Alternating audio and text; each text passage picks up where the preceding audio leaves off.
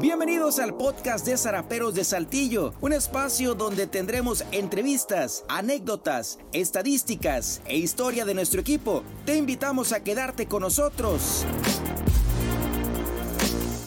Aquí comenzamos.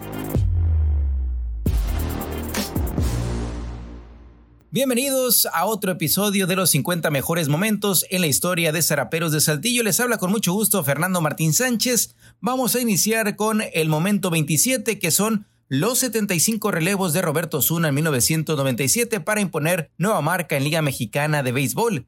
Hasta antes de esas 75 apariciones, el récord lo tenía Aurelio López, que en 1977 tuvo 73 relevos con los Diablos Rojos del México. Roberto Zuna igualó esa marca en contra de los Broncos de Reynosa un 3 de agosto de 1997 en ese juego apuntándose el salvamento. Al día siguiente, 4 de agosto del mismo año, ahora en contra de Laredo, impuso la marca con 74 apariciones después de también apuntarse el rescate, el número 24 de la campaña en el triunfo 2 a 0 sobre Tecolotes. El último out de ese encuentro fue una rola de Luis Fernando Díaz a los terrenos del Borrego Sandoval. Y ya en el último juego de campaña regular vino la aparición 75 de Roberto Zuna en contra de los Tecolotes en la victoria de Zaraperos, cinco carreras a una. De esta forma, eran 75 relevos en una temporada para Roberto Zuna para imponer nueva marca en Liga Mexicana de Béisbol aunque ya esa marca la pasó Francisco Aro, que en el año de 2019 tuvo 76 relevos con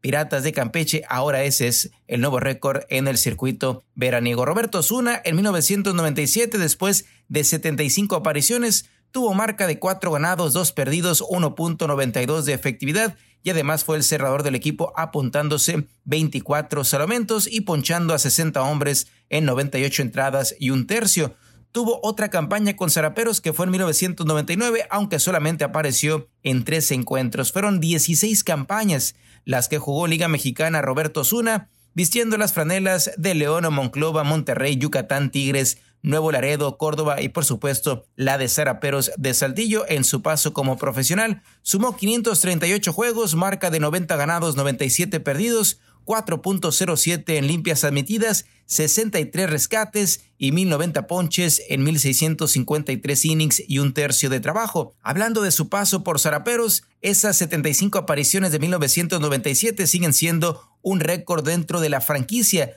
Los que han estado más cerca de esas 75 apariciones, Luis Ignacio Ayala y Mario Mesa, que sumaron 61 relevos, Ayala en el 99 y Mario Mesa en 2019. Además, también los 24 salamentos son una de las cifras más altas en la historia de Zaraperos, solamente por debajo de los 41 rescates de Luis Ignacio Ayala en el 99, de los 26 en 2009 de Miguel Saladín y de los 25 de Ayala en el 2000 y de José Isabel Ceseña en 1994. Ese es el momento 27 en la historia de Zaraperos, los 75 relevos de Roberto Zuna en 1997, que en ese momento se convertían en un nuevo récord en Liga Mexicana de Béisbol. Nos vamos al momento 28 que es el inicio de la era ley en Zaraperos de Saltillo, una familia que compró de forma oficial a finales de 1998 al equipo de Zaraperos, esta familia ley encabezados por don Juan Manuel y que ya tenían experiencia en el béisbol porque también eran los propietarios de Tomateros de Culiacán en Liga Mexicana del Pacífico. Iban a tener su primera campaña en Liga Mexicana de Béisbol en 1999 y desde el inicio hubo diferentes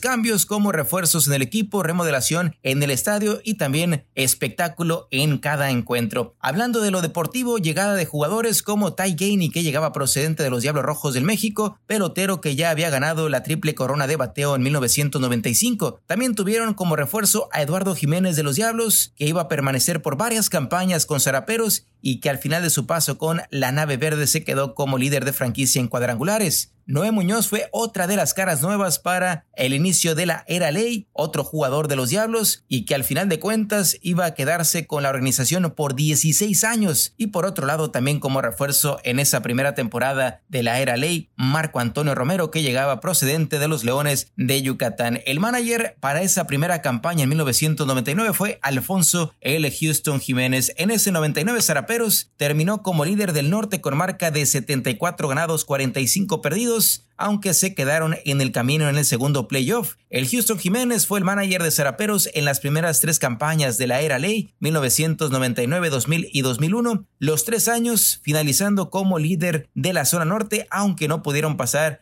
del segundo playoff. En el 2000 y 2001 fueron eliminados en la primera ronda. Ya para el 2002 vino a tomar las riendas Tim Johnson, que finalizó como segundo lugar de la zona norte con marca de 66 ganados, 43 perdidos, pero también fueron eliminados en la primera ronda de postemporada. Al año siguiente, 2003, cuarto lugar del norte, bajo el mando de Raúl Cano y Fernando Elizondo, pero nuevamente se quedaron en el camino en la primera fase de playoffs. En el 2004, Zaraperos, ahora con eh, Derek Bryant como timonel, finalizaron como primer lugar del norte con 63-34 en el récord y llegaron hasta la serie final de Liga Mexicana de Béisbol, pero cayeron ante Piratas de Campeche. Al año siguiente repitió Derek Bryant y también repitieron en la serie final, pero ahora cayeron ante los Tigres. En el 2006, nuevamente Derek Bryan tomando las riendas del equipo, llevó a Zaraperos al tercer puesto del norte, pero se quedaron en la serie de campeonato de la zona norte. Al año siguiente, 2007, de igual forma también se quedaron en el camino en la serie de campeonato del norte después de avanzar como segundo lugar de su zona. En el 2008, Juan José Pacho se convertía en el nuevo manager de Zaraperos y llevó al equipo al segundo puesto con marca de 66-42, pero se quedaron en el primer playoff y después 2009-2010, ustedes ya lo saben, Zaraperos ganó el bicampeonato. Fueron grandes jugadores los que llegaron en la era ley. Ya lo decíamos, Ty Gainey, Eduardo Jiménez, Noé Muñoz, Marco Romero fueron de las primeras contrataciones, pero a lo largo de la era ley hubo otros nombres extranjeros que también destacaron en las siguientes campañas como el caso de Luis de los Santos, que dejó récord en Liga Mexicana de Béisbol de más juegos de forma consecutiva conectando de imparable. Por otro lado, también Hensley Mullens, Jason Bass, Morgan Burkhardt y Kit Pelo, ganador de la triple corona de bateo, fueron nombres que destacaron a la ofensiva. En cuanto al picheo, se trajo como refuerzos a Steve Bourgois, Will Flint,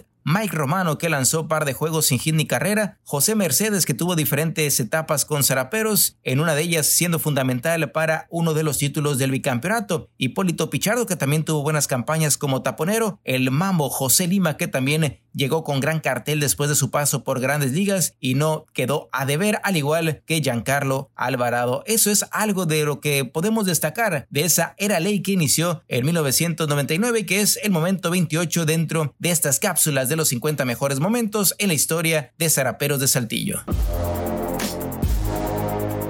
Esta fue una producción de Zaraperos de Saltillo. Nos escuchamos en la próxima.